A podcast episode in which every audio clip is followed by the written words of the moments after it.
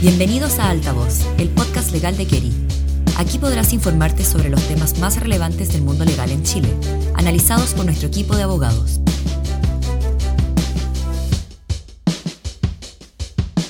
Hola a todos, es un gusto estar hoy con ustedes. Soy Eduardo Alcaíno, asociado del Grupo de Derecho Penal de Keri.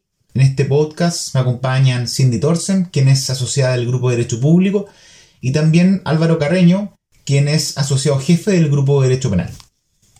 Buenos días, Eduardo. Muy buenos días, Eduardo. Es un gusto estar hoy en Altavoz.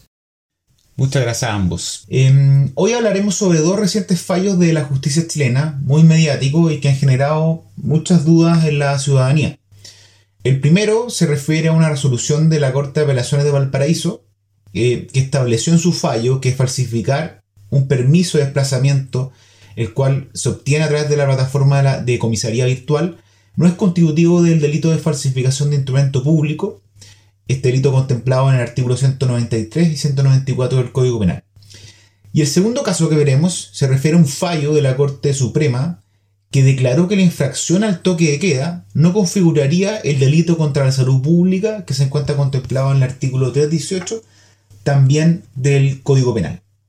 Vamos a eh, comenzar con el fallo de la Corte de Apelaciones de Valparaíso. Y para poner a nuestros auditores en contexto, Cindy, te quería pedir si nos podrías relatar cuáles son los hechos de este primer caso que vamos a ver.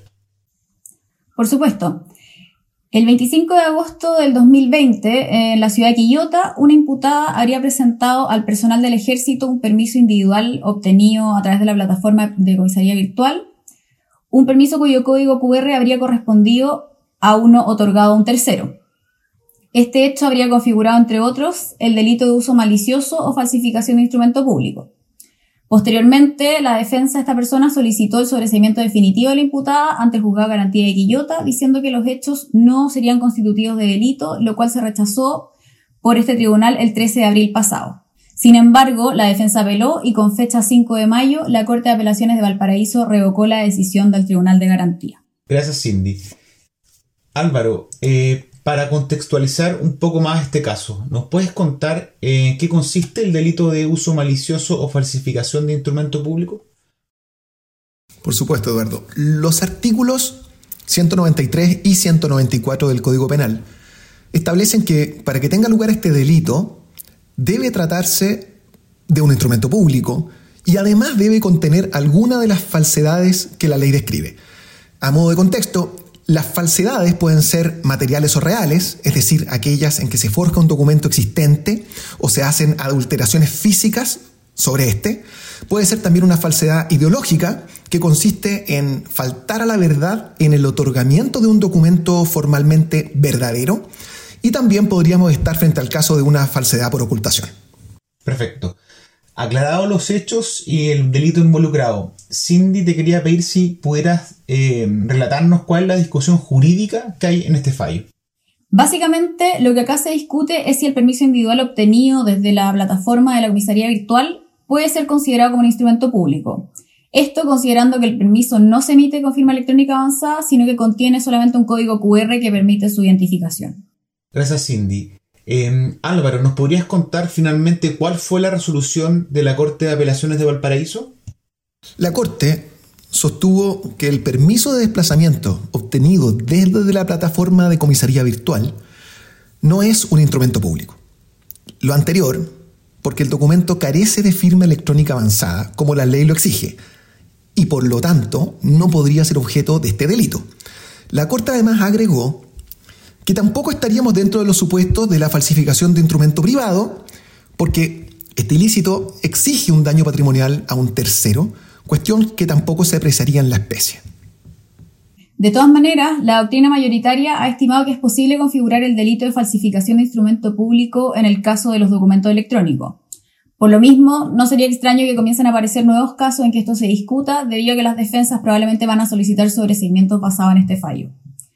Ahora bien, esto no significa que la conducta de la infractora no sea sancionable, porque más allá de la falsificación imputada en sede penal, en términos simples, esta persona se encontraba circulando sin un permiso válidamente emitido a su nombre, y esto de por sí constituye una infracción a la normativa sanitaria también. Efectivamente, Cindy. La consolidación de esta doctrina, al final del día, va a depender del criterio que adopte la Corte Suprema. La Fiscalía lo que intentó hacer fue una distinción entre documentos que se generan mediante medios electrónicos de aquellos documentos que tienen esa calidad. En esa línea, el permiso, si bien se generaría por medios digitales, es un documento asimilable al papel emitido por una autoridad, por lo que, en la teoría de la Fiscalía, no requeriría de una firma electrónica avanzada. La Corte de Apelaciones, por su parte, desechó este argumento, indicando que los documentos o son electrónicos o no lo son, agregando entonces que el permiso individual obtenido a través de la plataforma de comisaría virtual es un documento electrónico. Ahora, por otro lado, no es descartable que estos hechos puedan configurar otros delitos, como por ejemplo el delito del perjurio que está contemplado en el artículo 210 del Código Penal, cuestión que se daría para el caso en que el contenido de lo declarado en el permiso sea falso, es decir, que exista una contradicción entre lo que se dice y la realidad. Muchas gracias Cindy y Álvaro. Ahora lo invito a que discutamos el otro caso, específicamente el de la Corte Suprema. Cindy, eh, ¿nos podrías relatar los hechos del caso? Sí, claro. Eh, en este caso, con fecha 18 de abril del 2020, a las 22.20 horas, un hombre fue sorprendido por personal militar en la vía pública de la ciudad de Cochrane. Este hombre estaba en compañía de otro sujeto cuando regía el horario de toque de queda sin un salvoconducto que los autorizara. Este hecho configuraría el delito del artículo 318 del Código Penal, esto es, haber puesto en peligro la salud pública, infringiendo las reglas higiénicas o de salubridad publicadas por la autoridad en tiempos de catástrofe, epidemia o contagio. Luego, con fecha 15 de septiembre de 2020, este hombre fue condenado por el juzgado de garantía de Cochrane como autor del delito y lo multaron con 3 UTM. Posteriormente, con fecha 25 de septiembre de 2020, su defensa interpuso un recurso de nulidad en contra del fallo condenatorio, principalmente porque consideró que los hechos imputados no eran constitutivos del delito. Gracias, Cindy. Álvaro, ¿nos podrías contar cuál es la discusión jurídica que existe en este fallo? Claro, Eduardo. Lo que se discute en este caso en particular es si es posible entender como delito, y en particular si hay un peligro para la salud pública, el hecho de circular a las 10 de la noche infringiendo el toque de queda. En este caso, la Corte Suprema resolvió que la conducta del imputado no representaba un peligro para la salud pública, ni de forma efectiva, ni tampoco hipotéticamente, porque no reunía las condiciones necesarias para hacerlo. Para la Corte Suprema, la infracción del toque de queda no es generadora de un riesgo per se, y solo sería sancionable en sede penal esta conducta en caso que efectivamente se produzca un riesgo, a lo menos entendiéndolo como hipotético. Es decir, no es necesario que se haya producido un daño a la salud pública en concreto, pero la conducta sí debe tener la capacidad de producirla. Complementando lo que dice Álvaro, eh, lo anterior no significa que cualquier conducta desplegada durante el horario toque queda no configure un delito.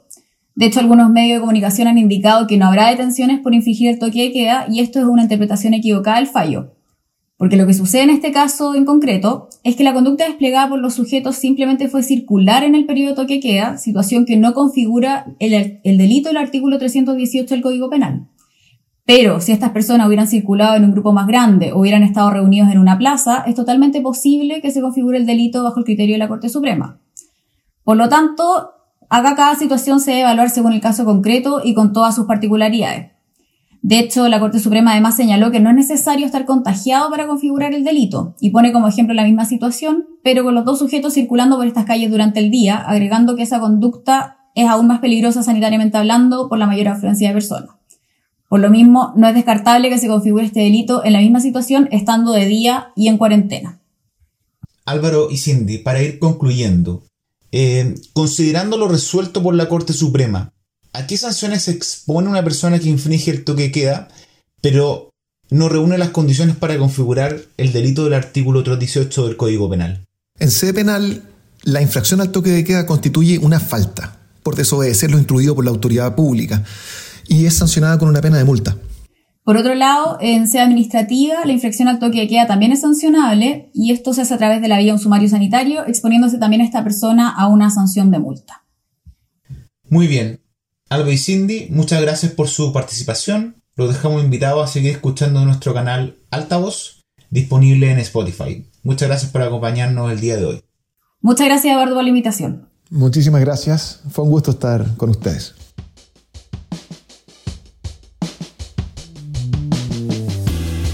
Gracias por escuchar Altavoz, un programa de Kerry creado para mantenerte al día con las novedades más relevantes del mundo legal. Te esperamos en nuestro próximo episodio.